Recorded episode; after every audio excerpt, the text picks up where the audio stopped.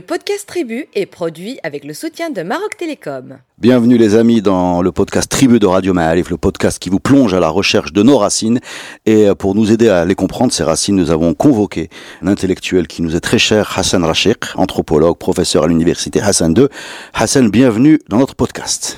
Merci. Euh, on est très content de t'avoir. On- Moi aussi. on a, on a attendu. Moi, moi aussi. Je fais partie aussi. des gens euh, qu'on a beaucoup, euh, beaucoup de plaisir à recevoir dans ce podcast. Et aujourd'hui, on va parler euh, d'un thème que tu as proposé. On va parler de nomadisme et changement. Mhm. Alors, pour commencer euh, par le début, qu'est-ce que le nomadisme, s'il te plaît, Alors, nous sommes des sédentaires, n'est-ce pas? Aujourd'hui Ah, Non, non, mais euh, nous, nous sommes aujourd'hui, bien sûr. Aujourd'hui, des À sédentaires. présent, nous sommes euh, des sédentaires. C'est un mode de vie qui est fondé essentiellement sur la mobilité. hein. Et puis, c'est un mode de vie qui est une sorte d'adaptation à un milieu ingrat. Ça peut être désertique, stépique, mais en gros, là où la pluviométrie est très très faible. Donc ce n'est pas uniquement un choix intellectuel ou un choix culturel, c'est une manière, pour certains groupes, au Sahara, dans les grands steppes, les hauts plateaux au Maroc, de s'adapter à un milieu ingrat. Donc nomadisme, ce n'est pas une culture, on désigne pas forcément, on caractérise pas forcément la culture du groupe. Un nomade peut être berbère, peut être musulman, peut être peut- etc. Donc c'est uniquement un rapport au sol. Mobilité, et dans le cas du nomadisme au Maroc, c'est mobilité qui est en rapport avec la production pastorale. D'accord, avant de rentrer dans les détails de ce nomadisme, dans quelle mesure il a, il a été important dans notre histoire C'est-à-dire euh, en termes de masse? Voilà. Si on prend les Marocains euh, dans le passé, est-ce qu'on peut dire que le pays était majoritairement nomade, partiellement nomade, très minoritairement nomade? Ça concernait combien de combien d'entre c'est très difficile. Les premières statistiques, c'est 1936. Et qu'est-ce qu'elles disent? 1936, les nomades étaient relativement nombreux. Relativement nombreux. Donc vous avez toute la partie entre un peu Ain Ben Mtar jusqu'à Figuig. Vous avez également de l'autre côté, enfin pas de l'autre côté, mais au sud du Maroc. Vous avez les sédentaires, mais il y a une majorité qui était des transhumants. Ça, c'est un autre mode de vie. La transhumance, c'est uniquement, bon, vous n'êtes pas sédentaire, mais vous n'êtes pas non plus transhumant. Mais vous avez des saisons de déplacement, saison d'été par exemple, ou saison d'hiver. Donc vous avez deux types d'habitats. Un habitat d'hiver et un habitat d'été. Les Aitata par exemple, euh, l'été ça va être euh, les montagnes vers Azilal, etc. Et puis l'été ça va être vers. Donc tu as 300 km, 350 km, un espace où ils sont très difficiles. Très difficile. Je ne sais pas même si on peut avoir des statistiques pour dire maintenant, euh, si on se dit les régions sédentarisées au Maroc, c'est l'anti-Atlas, le Haut-Atlas occidental, un peu le Haut-Atlas oriental où il y a les transhumants et le Rif. Le reste, euh, moi je peux risquer et dire que le Maroc était beaucoup plus sédentaire que nomade. D'accord. bon, mais bon, mais je, je n'ai pas de statistiques, euh, sincèrement. Mais Quand tu dis que les transhumants ont deux résidences, euh, été et hiver, on parle de résidence en dur, on parle de tente, Ça j'ai du, mal- j'ai du mal à visualiser. Ça, ça- ça dépend. Donc, euh, ça peut être uniquement des tentes. Et puis, comme il fait froid dans les hauts alpages, donc vous pouvez avoir le dur, mais un dur vraiment très, très précaire, ce qu'on appelle les zib, les. Très précaire. Et c'est en pierre sèche. Souvent, c'est en pierre sèche. Donc, tu as deux types d'habitation. Bon, l'habitation principale des Aïtata, c'est c'est la tente. Ils se déplacent avec une tente, ils ne peuvent pas se déplacer. Mais là où il fait froid, tu as les, les- ce qu'on appelle les zib, euh, c'est des maisonnettes en, en pierre sèche. Mais c'était pas des sédentaires au sens du haut Atlas, au sens, au sens de l'anti-Atlas, avec des villages compacts, etc. Donc, euh, il y avait quelques petits villages, mais bon, mais c'était insignifiant dans cet espace-là.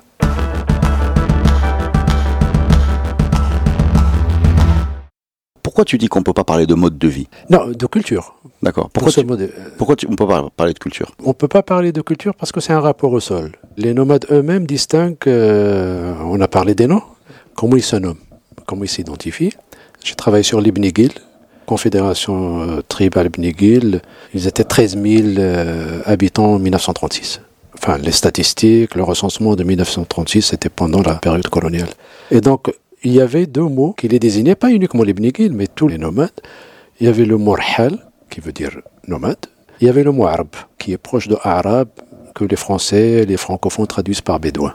Donc, quand vous êtes Rhal, par exemple, vous pouvez rester Rhal tant que vous êtes nomade. Mais le mot arabe ne disparaît pas, même si vous n'êtes pas nomade. Vous avez une culture du nomadisme, par exemple euh, la classification du paysage, comment nommer le paysage, classification des moutons, les valeurs, le rapport au cheval, et ainsi de suite. Ça, ça va disparaître avec la deuxième, troisième génération. Mais la première génération, même celle qui s'est fixée dans les petites villes, à Bouarfa, à Tendrara, tu lui dis est-ce que tu es arabe, il va te dire oui, je suis arabe. Tes fils, moi, non, ils sont à l'école. Même mes petits-enfants maintenant ne reconnaissent pas le chameau. Quand il y a un chameau sur le, truc, là c'est une anecdote, un nomade qui était un peu dépité euh, en me disant ça, son petit-fils identifiait le, chameau en le nommant Bagra, vache. Et pour lui c'était le, la fin. C'était vraiment le summum de la fin de l'arbre le mot arabe, arabe, les Bédouins. Donc il y avait cette distinction entre être rahal, les États peuvent être rahal, ils sont berbères, et ainsi de suite. Donc. Mais le, la caractéristique culturelle, elle est différente. Il n'a rien à voir. Ben, il n'a rien à voir, il a très peu de choses à voir avec le nomadisme. D'accord, c'est une distinction qui est nouvelle pour moi. Je... Rahal et arab. Ouais, je découvre. Ben, ils peuvent être, comme j'ai dit. Euh, Parce que pour moi, Rahal, c'est le, le nomade, point. C'est-à-dire quand on va vers Zagora, etc., qu'on discute avec des gens qui viennent de ce milieu-là, qui goulent ouais. C'est-à-dire ce sont des nomades. Oui, mais ça, c'est en caractérisant le rapport au sol. Oui. C'est-à-dire la tente, le, chameau. Euh, voilà.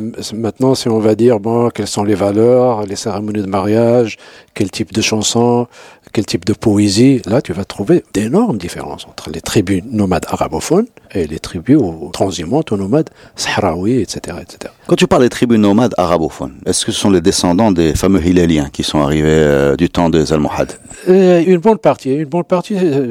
c'était vraiment les confins, c'était même des ennemis des États et, d'autres, etc., etc. Oui, on peut dire ça, mais bon, mais c'est très difficile. Hein, donc, euh. Oui, bien sûr, c'est pas, c'est, pas des maths. C'est pas, une généalogie. Non, c'est pas, pas une généalogie. Avec un état civil, etc. Donc, euh.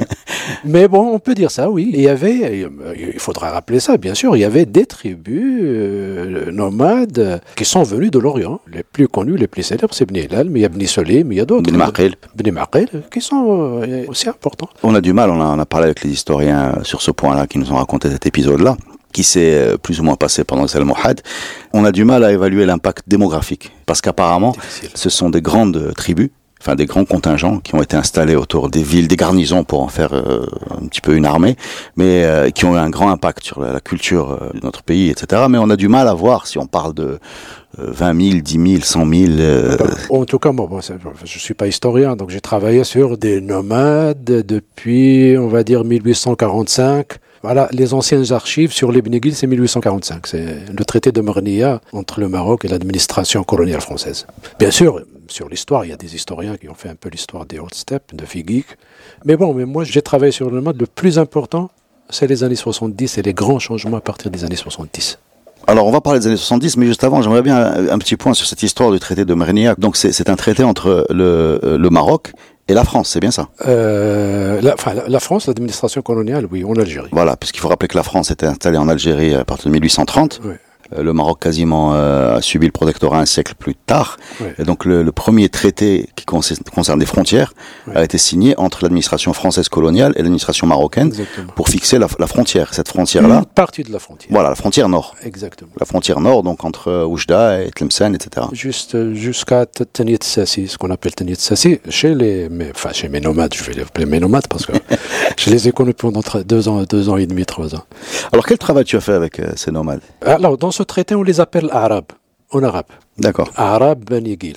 Et Arabes Benigil sont, sont l'autorité du sultan, peu importe l'espace, même lorsqu'ils sont de l'autre côté de la frontière. De l'autre côté de la frontière, c'est toujours l'autorité du sultan qui prime. Donc on n'a pas cette conception un peu moderne de la territorialité, de la norme, etc. C'est un, lien, un lien de tribu à sultan. Un lien personnel, interpersonnel, un lien d'allégeance, euh, tu sois Mrnia ou tu sois Ain ou Abshar tu es toujours sous l'autorité du sultan de l'époque. Donc dans ce traité-là, on fait les liens entre les tribus et le sultan On dénomme les tribus qui sont sous l'autorité du sultan et les tribus qui sont sous l'autorité de. Parce que au-delà de Tanit Sassi, ce n'est plus une frontière tracée avec euh, une ligne, c'est uniquement une identification des tribus. Quelles sont les tribus qui sont sous l'autorité de l'administration coloniale française et celles qui sont sous l'autorité. Donc il n'y a, a, plus de territoire au sens, au sens géographique moderne du terme. Ça, pose pas de problème. Est-ce que déjà est-ce que ces tribus ont été consultées ou comment comment s'est passée la, la division je, ne pense pas. J'ai pas j'ai pas, bossé sur ça. Euh, c'était sur les archives, donc les archives, on peut pas les faire parler, on peut pas leur poser toutes les questions. Donc, euh, moi, ce qui m'intéressait, c'est juste identifier l'idée de l'espace territorial à l'époque pour des nomades. Il y avait un espace qui était relativement contrôlé par les Bnegil, ils le savent. Ils peuvent même vous identifier. Bon, c'est un peu, c'est plus grand que le Liban. Hein. Quand je parle de Beniguil, c'est plus grand que le Liban. C'est de Ain Benimatar jusqu'à Figig. Donc c'est un peu 200, 250 km de long jusqu'à 300. Pour combien de personnes? Euh, 1936, 13 000. Et juste après, je me rappelle plus, mais le dernier recensement, à l'époque, lorsque je faisais mes enquêtes, 84, ça va être à peu près le double. Je, ne suis pas sûr. Donc un, territoire grand comme... Je, peux, vous l'envoyer. non, mais un, territoire grand comme le Liban pour 13 000 personnes, ça veut dire qu'il y a de la place. À l'époque, en 1936. Par la suite, il y a Bouarfa, il y a Tendrara, il y a les citadins, il y a les... Enfin, pas les citadins, mais en tout cas ceux qui habitent Bouarfa, si on peut appeler les citadins. Donc par la suite, on ne peut plus parler uniquement de nomades. Euh, il y a déjà une préfecture avec les fonctionnaires, avec les étrangers, etc. etc.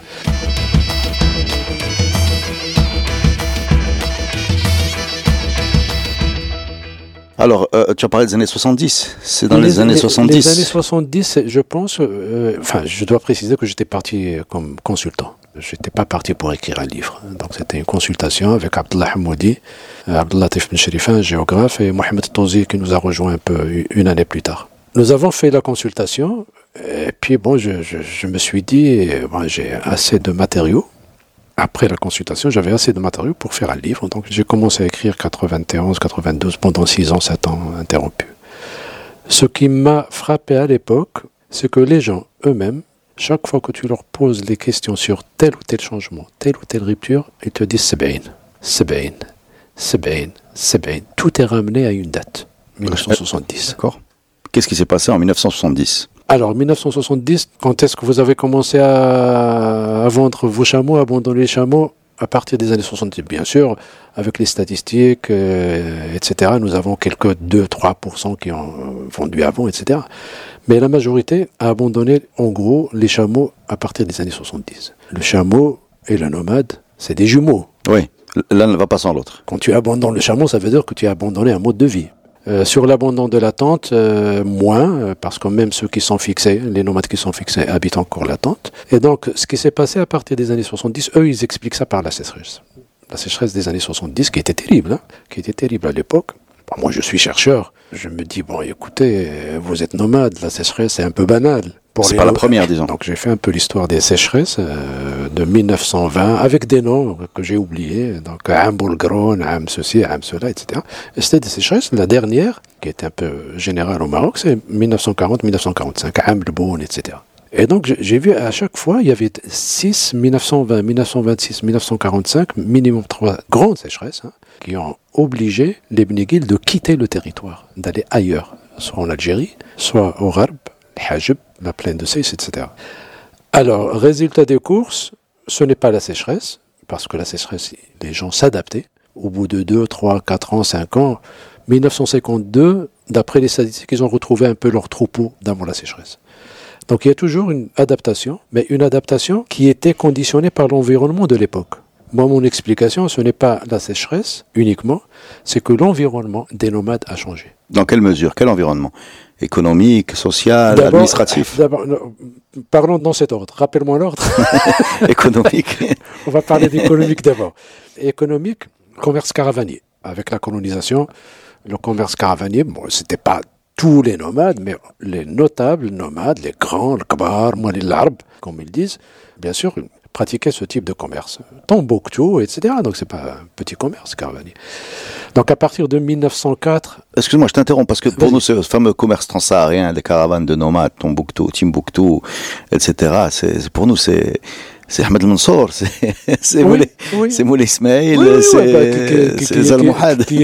Non, non, mais qui En fait, tu es en train de me dire que ça s'est terminé très tard. Très, récemment. Très, très récemment. Va très tard, on va dire les, les années 50 un peu. Donc il y avait encore des caravanes qui partaient. Oui, euh, oui, oui, de, de, de Figuig, de Figuig, euh, vers là-bas. Bon, je ne peux pas apprécier l'importance de ces caravanes. D'accord. Mais de l'autre côté, du côté de Elir, euh, Tazarwalt, jusqu'aux années 30, aux années 40. D'accord. Et, et, donc même les, une partie, mais bon, ça je l'ose, je le dis, ça, ça reste à vérifier, qu'une bonne partie de ces gens-là, qui avaient une certaine compétence de nos commerces caravaniers, se sont convertis et sont venus à Casablanca, à Oran, à Marseille, pour faire du commerce et du grand commerce ou du petit commerce. D'accord. Donc, donc la compétence euh, des soucis, etc., surtout les Aïtmzal, n'est pas venue avec la colonisation. C'est un héritage ancien. Donc les, les gens savaient qu'on- faire un peu de comptabilité, etc., etc. Tu es en train de nous dire que le fameux épicier Souci, qui est un vrai réseau euh, national et international, qui s'étend jusqu'en Belgique, en France, etc., est l'héritier quelque part de ses ancêtres euh, qui au commerçaient. Début, au début, par, la, Qui- suite, qui- la suite, la boule de neige. euh,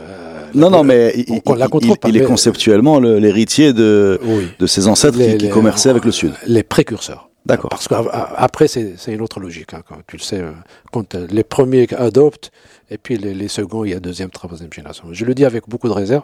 Un livre euh, sur un grand souci vient d'être traduit en arabe par l'IRCAM, pour ceux qui s'intéressent à ça. North of the Trade de John Waterbury. C'est une biographie d'un grand commerçant, c'est Ibrahim, de Darb Omar. Très belle biographie. De quelle période? Euh, les années 60, euh, les années 60. Donc, Sibrahim de Delb Omar, on voit, on voit très bien, nous, euh, enfin, Ça, Maroc- faut- Marocains de 2020, on voit, on voit- non, on voit très bien ce que c'est qu'un Oui. grand commerçant. Euh, c'est une belle, une belle, une souci, belle on, biographie. on- on- on connaît ce personnage dans notre environnement. Oui, oui. Mais ce qu'on comprend là, c'est que ça date pas de, de nous, quoi. Alors, il y a cette compétence. Les nomades n'avaient pas cette compétence, ne savaient pas compter à l'époque. Et donc, c'était les gens de Figik qui leur comptaient de l'argent. Ils ne savaient pas compter parce que bon, c'était pas le, un nomade est un nomade. Bref, commerce caravanier économique, commerce, commerce caravanier. Le deuxième euh, élément qui est très très important, c'est que tous les marchés avant 1910, 1912, tous les marchés étaient situés à l'extérieur de ce territoire dont j'ai parlé tout à l'heure, Mhm. ce vaste territoire. Donc c'était soit le donc Fès, etc., Debdo, soit de l'autre côté de l'Est, Bni Figig, Ain Sfra, etc. Ils n'avaient pas un marché, donc chaque fois qu'ils avaient besoin de denrées alimentaires, du thé, du sucre, donc, Il fallait se déplacer. donc le marché va s'installer av- avec la colonisation, va s'installer à l'intérieur. Donc les grands déplacements vont un peu se, Se réduire pour, pour les besoins. voilà, deux, deux exemples. Le deuxième, c'est le, le plus important, c'est le rétrécissement, mais vraiment la réduction de l'espace de nomadisation, qui va s'aggraver avec la fermeture des frontières en 1965. Donc, administratif, c'était le troisième point. 65, politique, administratif, Ouais. 1965, 70 c'est prêt, hein, donc euh, au bout de 5 ans on peut ressentir le... Donc, d'un seul coup, ils sont d'un seul côté de la frontière. Bien sûr, bah, il y, a- il y a toujours la contrebande, on peut toujours passer, mais bon, pas massivement. C'est- euh, comme tu le sais, toutes les frontières sont poreuses, mais bon, ils sont poreuses pour certains, mais, mais pas pour tout le monde. Il y avait également les défrichements au sein de l'espace. Quand on parle de défrichement, donc les grands nomades et les nomades moyens vont attaquer d'abord les parcours les plus plantureux, les plus riches, pour les mettre en agriculture. Deuxième rétrécissement. Mhm. Le Seis, le Hajj, etc., où il y avait des parcours, là également, avec le, surtout le tracteur, les années 60, il y aura un défrichement massif. Avec une arrêt, à la limite, euh, bon, une journée, deux journées, trois journées, tu arrêtes. Avec le tracteur, donc, que ce soit Al-Hajj ou Seis, donc tous les parcours qui étaient un peu les Wolf. hein, les Wolf, c'est un peu là où on a l'habitude d'y aller. Les parcours, on a l'habitude, vont se rétrécir. Il y a d'autres exemples, mais l'idée, c'est tout simplement que il y a la sécheresse, l'outil du nomade, l'instrument principal du nomade, chaque fois qu'il y a la sécheresse, il se déplace. Il y a la sécheresse, il ne peut plus se déplacer. Défrichement des grands madrs. Le madr, c'est un peu, il y a- il y a une- c'est des sites cultivés, mais des sites cultivés très riches. Donc la réduction de l'ère de nomadisation a fait que l'outil principal qui lui permettait de s'adapter à la sécheresse A disparu. a disparu. Donc la sécheresse est là, mais ce qui a aggravé la sécheresse, c'est le fait que la solution ancestrale N'existe plus. est devenue, Compliqué. est devenue caduque.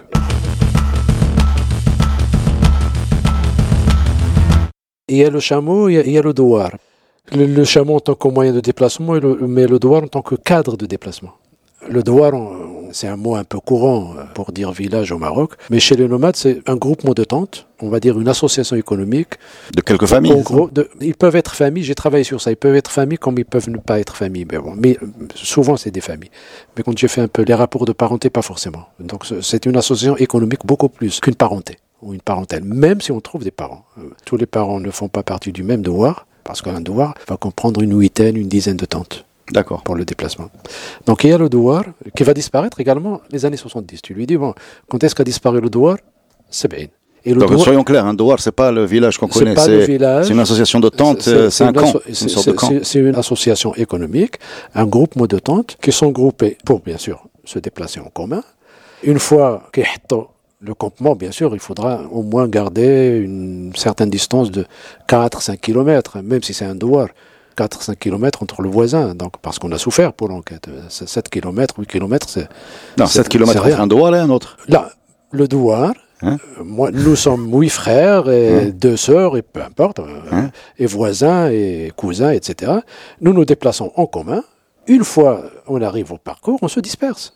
Ah, d'accord. On se disperse. Donc, euh, entre, entre chaque une ou deux tentes, parce que ça dépend des familles, il y a des familles il y a deux d'accord, d'accord. Pour le troupeau, donc on peut pas mettre le troupeau sur le sur, sur- le C'est pas le camping euh, qu'on imagine. Ah non, non, non, non. ça, ça, ça peut se trouver dans certaines photos lorsqu'ils moissonnent. D'accord. Ils ne sont pas là pour euh, Donc, entre, dans, le douar, entre la famille et son voisin, 7 km. 7 km. Et, nous, on a souffert, je, je l'ai dit, on a souffert parce que pour faire les entretiens, les questionnaires, etc., donc il faut vraiment se déplacer. On, on s'est beaucoup déplacé.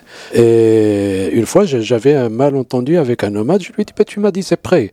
Et puis, nous, on a, on a fait une quinzaine de kilomètres avec la lampe Et j'ai raconté ça. J'ai dit, euh, écoutez, le cheikh X et le cheikh Y, voilà.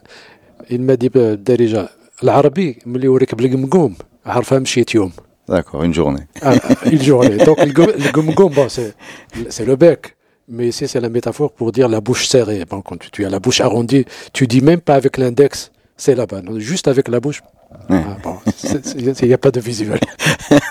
Alors imaginez la bouche serrée, arrondie, et puis bon, au lieu de l'index, il te montre. Et donc, il y avait le douar qui est une association économique. Il y avait deux types de douar, très rapidement. Un douar, parce que, qui dit le douar, c'est euh, Boumhaouis, c'est le gardien des, le gardien de, chameaux. De, de. Alors. Dromadaire, en fait, mais bon. Si, ouais, on, veut, si on veut être un peu. Euh, puriste, ouais, voilà, sur le nombre de bosses. Mais bon, on les appelle les chameaux. Enfin, je mets le. Moi, ça ne me dérange pas.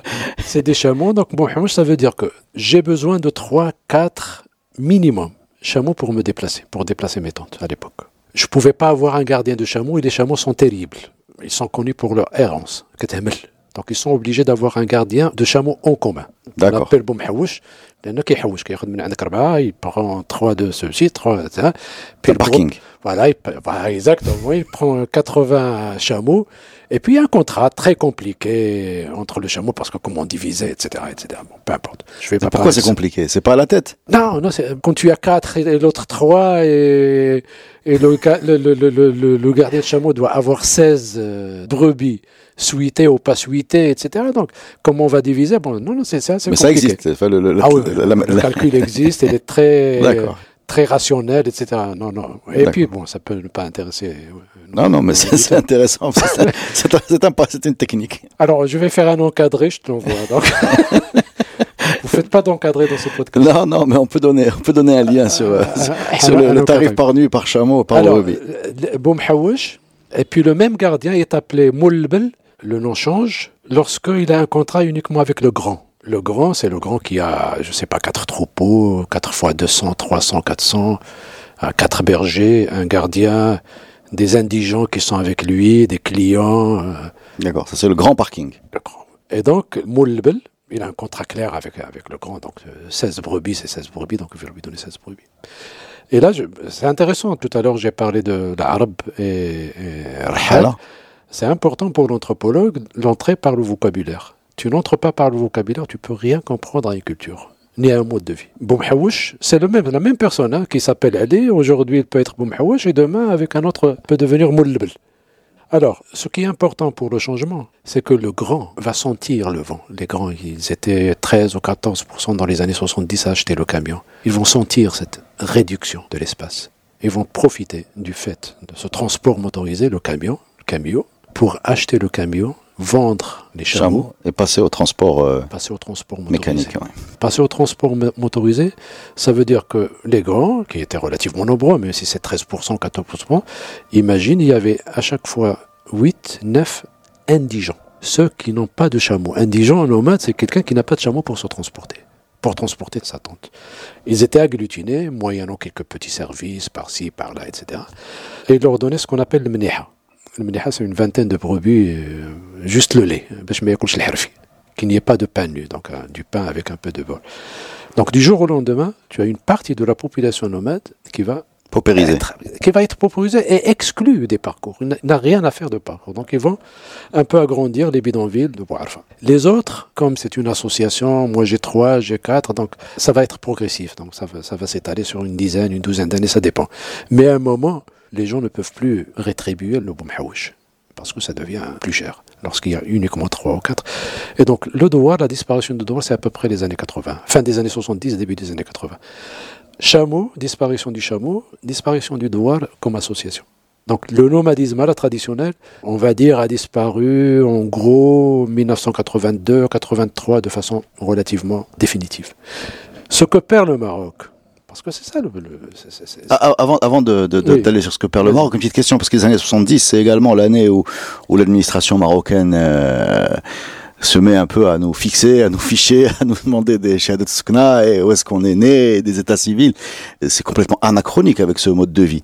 Il y avait des situations où la fixation était forcée par l'État. Je pense que c'était une fixation, je vais pas dire spontanée, mais bon, qu'on peut expliquer, mais qui s'est faite en dehors de l'État. Maintenant, est-ce que l'État a joué un rôle indirect dans la fixation des nomades et dans même l'adaptation à un nouveau mode de nomadisme? Oui, bien sûr. On peut en parler. le- J'ai parlé tout à l'heure des marchés.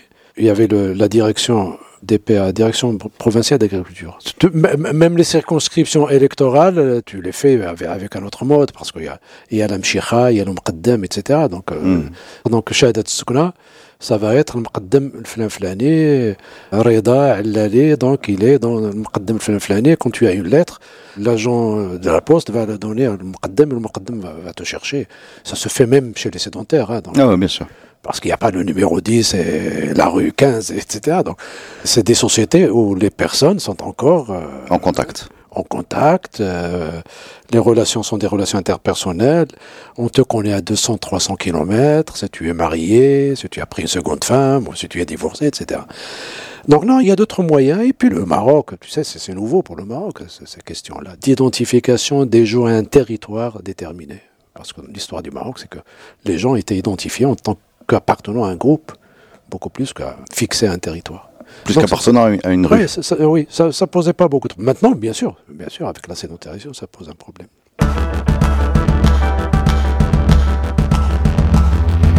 Le Maroc a perdu de 1, donc sur le plan, disons, du patrimoine immatériel culturel, toute la culture bédouine, tous les ustensiles qui étaient fabriqués en Helfa, la poésie le, et les danses, etc., bon, on peut toujours les sauver. La biodiversité, c'était l'armoise, c'était Helfa, et d'autres noms qui sont relativement locaux, euh, que j'ai même pas traduit ni en français ni en latin. Donc la biodiversité est un mode de vie qui est adapté aux steppes. Il y a des steppes, tu as un pays comme le Liban, tu vas le laisser en friche une fois qu'il n'y a plus de nomades. Comment on va exploiter 300, je sais pas, 26 000 mètres carrés? Donc voilà ce que perd le Maroc. Bah, bah, pas uniquement, euh, ça peut être pour le Khtara, ça peut être pour le Sahara, etc. Et on peut toujours, bien sûr, je, l'ai dit plusieurs fois, on peut toujours se rattraper, euh, au moins pour, euh, bien sûr, ça va pas être le Helfa de l'époque, ça va pas être un usage familial, etc., etc., peu importe. Mais bon, au moins, moi, parce que j'ai vu, c'est tabag et c'est hillab, etc., donc on buvait du lait, c'est magnifique déjà à voir. Imaginez le helfa, euh, bon, je ne pouvais pas savoir que le helfa peut être imperméable. Imperméable. Oui, parce qu'il y a du lait dedans, etc. Donc, peu, peu importe. Donc la biodiversité, un patrimoine immatériel. C'est tous les Marocains, je le dis sans nostalgie. Je le dis sans, sans vraiment une nostalgie romantique, etc. Il faut que les Marocains, etc., restent nomades, etc. Ils ont le choix de rester nomades ou pas. Mais on va dire le rapport au sol, le rapport au sol, le rapport au relief, le rapport à la, nature, ça on va le perdre. Je dis on peut toujours se rattraper. Même un citadin peut avoir un rapport euh, autre, moi, toi et les autres, un rapport autre. Moi, quand j'étais là-bas la première fois, j'avais lu euh, à l'époque un- une description d'un Français et tu disais, bon, s'il n'y avait pas ces poteaux télégraphiques, le paysage est monotone. Moi, je l'ai cru, euh, parce que j'ai fait ça en une journée. Ben, j'ai trouvé que c'est monotone. Il n'y a pas d'arbres, il n'y a pas de, il y a pas de collines, il n'y a pas de ceci. et de- Ben, euh, je t'assure, trois, quatre mois après, avec les gens, quand j'ai commencé à nommer شنو هي العرقوب شنو هي الحلاسة شنو هو النيف شنو هي الشبكة et tu as ça une centaine de mots de ce type qui décrivent, qui, qui- qui décrivent une déclinaison. Le bzoula, le gara, des choses qu'on trouve ailleurs. hein, donc, euh, des noms. euh, Le gara, si je veux le maqta'. d'accord. Voilà. Euh, Zola, c'est quoi Euh, Le bzoula, c'est. c'est- c'est-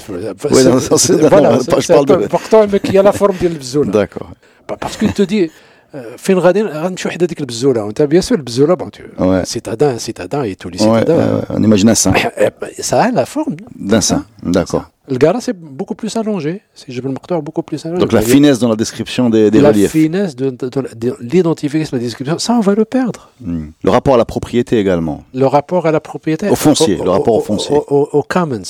On a parlé tout, tout à l'heure. Commons, de- c'est-à-dire les biens de- communs, de- le- Les, biens communs, le, le collectif. Ça reste encore, il y a encore les terrains collectifs, il y a des coopératives qui ont été créées et qui gèrent des commons. Donc, c'est pour ça que j'ai dit on peut Mise toujours- en, en commun des ressources. Exactement, il y a, il y a- c'est mis en défense et c'est géré par une coopérative. Il y a, maintenant, dans la tribu sur laquelle j'ai travaillé, il y a une vingtaine de coopératives qui gèrent ces, Mais quelles sont ces, choses collectives? C'est des terrains c'est... Des terres collectives. D'accord. Euh, je, bon, je t'ai parlé du territoire, 26 000 mètres carrés à peu près. Quand on parle de commons, les, ou des terrains collectifs, ça c'est valable pour les États, c'est valable pour les, nomades du Sahara, c'est valable à peu près pour tous les nomades. Un nomade a besoin de au moins deux types d'espace. Un espace pour l'été et un espace pour l'hiver. Minimum.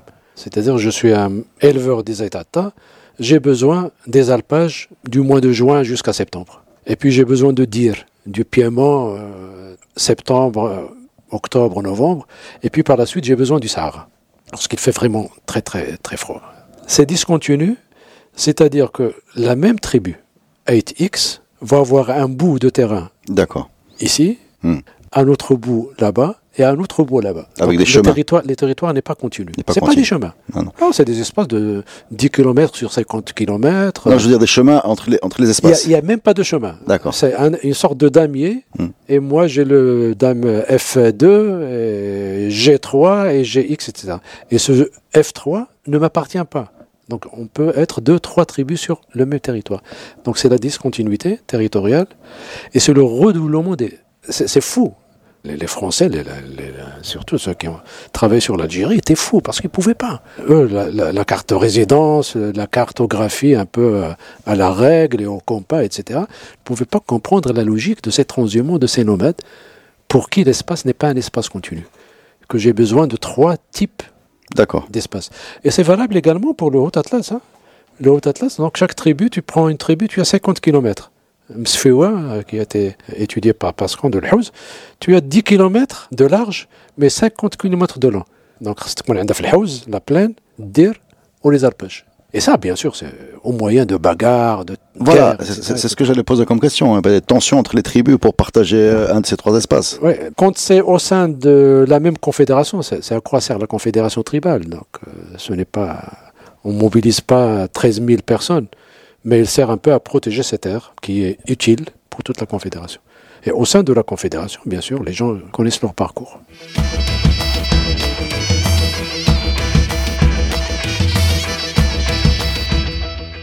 Parlons un petit peu de, de ces nomades à la, à la sédentarité. Alors, le- pas vraiment la sédentarité, pas vraiment la- c'est vraiment l'adaptation à un autre mode de nomadisme, pour une partie. C'est-à-dire avec le camion, la tente, bien sûr, sera toujours l'habitation normale. Mais elle est sur le euh, camion. Du, du nomade, oui, elle est sur le camion, transportée sur le camion, ou grâce au camion. Et donc, tu as un, euh, les 13% dont j'ai parlé euh, tout à l'heure, donc, qui sont des nomades, ils ont leur camion.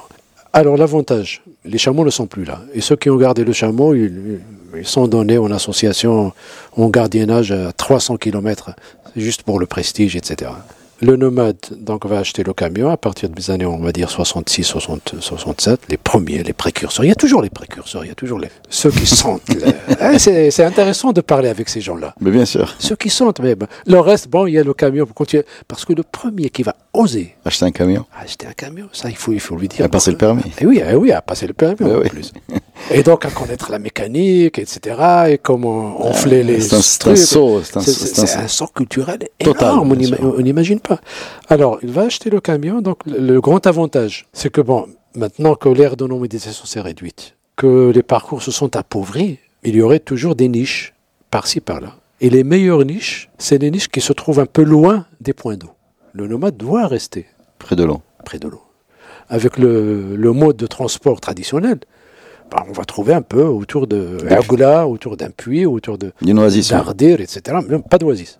Ou si tu peux appeler oasis euh, une verdure quelque part, mais pas sans habitation. D'accord. Sans habitation, on peut l'appeler oasis. si on veut. Donc ça, c'est la, la première des choses. Même si c'est appauvri, donc il y a encore quelques parcours qui ne sont pas fréquentés, qui ne pouvaient pas être fréquentés à l'époque. Parce que maintenant, il peut transporter l'eau avec le camion. Donc il va acheter une citerne tu suis un peu comment. Comment les choses vont se copier. Il va acheter une citerne parce qu'il va transporter je ne sais pas combien de cubes. Puis il est obligé d'avoir une autre citerne, une citerne, ou l'autre citerne qui s'appelle khazna. Une autre citerne euh, pour stocker l'eau. Donc tu as les deux. Des fois, les défus, de temps à autre, défus, etc. Il va acheter des mangeoires parce que maintenant, c'est la complémentation. Il ne peut plus compter uniquement sur les parcours. Il y a donc les périodes de soudure, ouais, deux, trois mois ou quatre mois, où il est obligé de complémenter, c'est-à-dire d'acheter de l'orge ou d'acheter des aliments, euh, on va dire, euh, industriels, etc. Les mangeoires, c'est minimum un mangeoir pour 12. Si tu es à l'aise, si tu es un grand, mais si tu es petit, tu peux mettre 14 ou 15, etc. Et puis il va acheter Zriba, parce que Zriba, on ne la connaissait pas. D'autres connaissaient Zriba, l'enclos. Il va acheter Zriba et ainsi de suite. Bon, plusieurs. euh, Qui vont alourdir encore davantage Sa mobilité. davantage de l'attente et sa mobilité. Donc, même avec un camion, il va se déplacer deux fois, trois fois par an. Même avec un camion. Donc, les déplacements vont être relativement, relativement rares. À côté du camion, tu te rappelles, le camion, c'est le grand avec les indigents. Mhm. La charité, le meniha, il les prenait en charge. Avec la- le camion, il ne peut pas, donc, parce que bon, ça coûte cher. Puis il ne peut pas les transporter. Les indigents sont partis, mais on forme un, un autre type de douar qu'on appelle pas douar, une unité pastorale, à côté du grand, qui sont des propriétaires moyens, 200, 300 têtes. Ils sont obligés de rester avec le, le grand pour le transport de l'eau. Pourquoi? Bah, c'est lui qui a le camion. Ah, bien sûr. Donc lui, il va, il va acheter uniquement une khazna. Il va pas acheter la citerne. Et moyennant, bien sûr, 200 dirhams par euh, 15 km ou par 20 km, c'est pas gratuit. La charité du grand va s'arrêter une fois que on parle Donc le grand va devenir distributeur d'eau. Plutôt, il rend service. Ouais. Mais, mais c'est un service payant. Bien sûr. Euh, c'est un service payant. Bon, c'est pas un distributeur. Bon. Oui, c'est pas, bien sûr, c'est pas la une régie. Euh, exactement. Bon, euh, je, je crains que, que ça soit compris Non, comme non, ça. c'est pas la Donc, régie. C'est de- quelqu'un, bon, bien sûr, c'est toujours ses clients, parce que bon, euh, c'est quelqu'un qui va leur rendre service. Il faudrait être chanceux pour être accepté par un grand qui a un camion, parce que ça ne doit pas non plus dépasser une dizaine de personnes, parce qu'on ne peut pas camper dans une aire de 50 km, on ne peut pas camper à, à 20 tentes ou 30 tentes, etc. Donc ça va s'alourdir. Donc le- ceux qui vont continuer à nomadiser à cette- de cette façon, c'est les grands propriétaires de camions et leurs associés, qui vont former une unité de 10 maximum, 10 familles, pas 10 tentes, mais 10 familles. Le reste, ceux qui n'ont pas quitté le parcours, mais qui ont fixé leur tente. Alors, fixer leur tente, j'ai parlé tout à l'heure de رحل. Mhm. كتقول له واش باغي كترحل كيقول لك لا ما بغيتش كنرحل أنا وليت غير كنتحول D'accord, je, Je- je je me, change de je me bivouac. déplace. Je me, voilà. je change de bivouac parce qu'il doit changer de bivouac là, là, pour des raisons d'hygiène, etc., etc. Donc il doit changer. Changer du box, c'est 3 à 4 km. Donc il va faire le déplacement dans le même parcours, 3 à 4 fois par an. Il change, il change chaque 2 mois, 3 mois, il change de box. Ça dépend. Lui, il regarde si l'hygiène laisse à désirer. La même personne, pour le transport de l'eau et pour aller au marché, etc., il va acheter une charrette. Et donc tu as le camion, la charrette. Moi, à un moment, j'allais intituler mon livre euh, Comme un nomade. Le chameau, le camion, la charrette. Exactement. C'était c'est le bon et le truand. J'ai dit, ah, tu arrêtes. le bon, le truand et le, La brute. la brute. Ah ouais.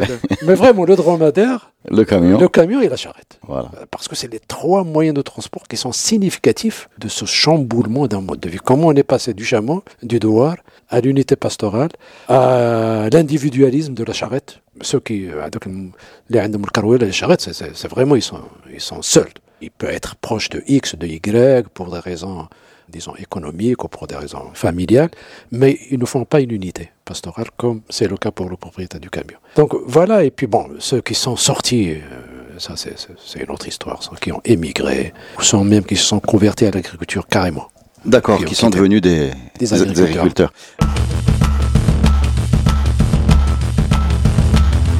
Oublions ces populations nomades et regardons-nous, euh, les Marocains, euh, dans leur globalité, euh, nomades, sédentaires, euh, sédentarisés, arabes, euh, hala, etc. Qu'est- Qu'est-ce qui reste dans notre culture, de cette culture nomade?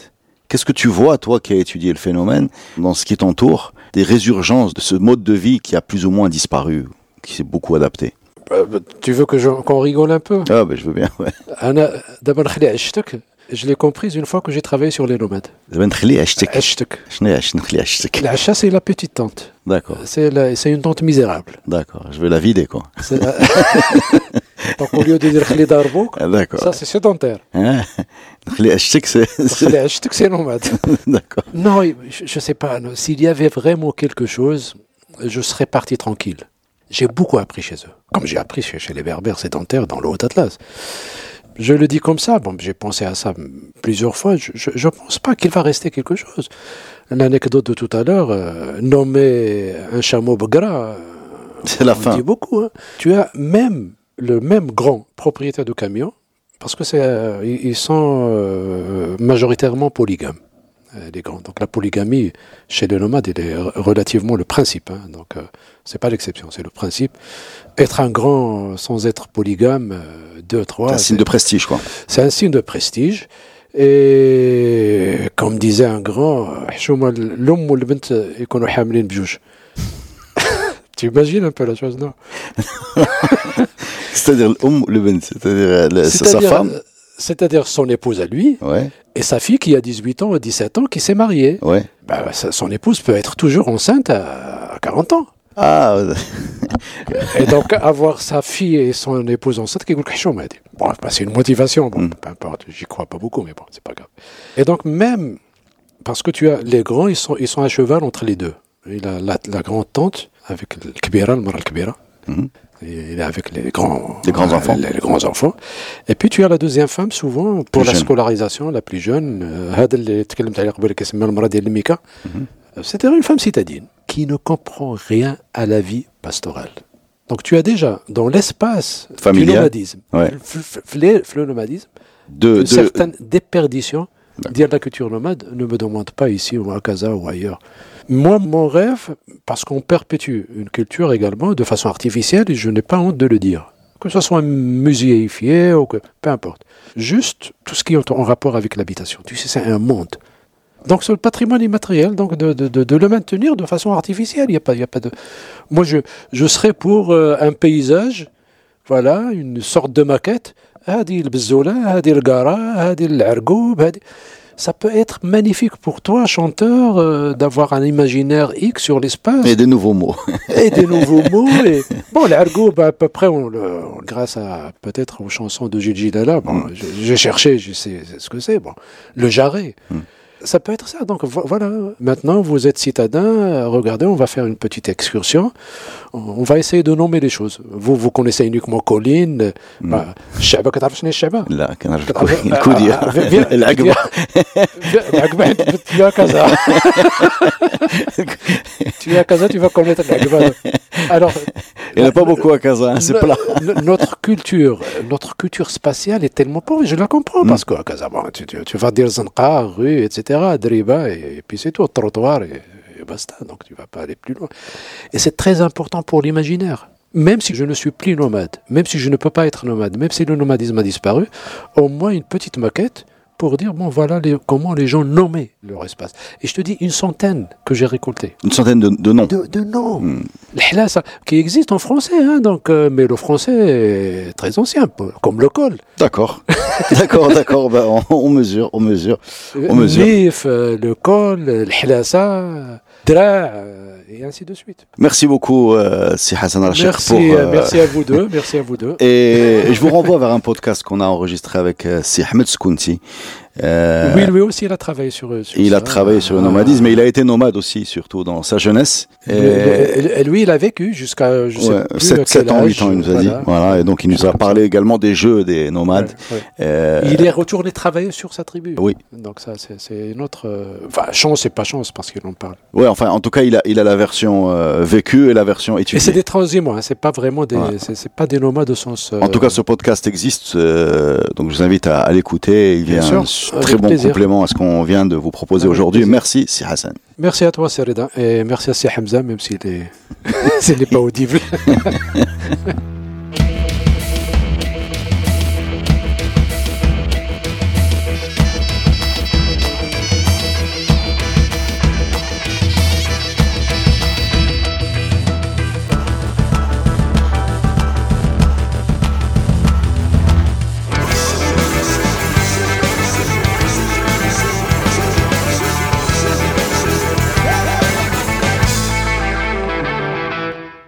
Le podcast Tribu est produit avec le soutien de Maroc Télécom.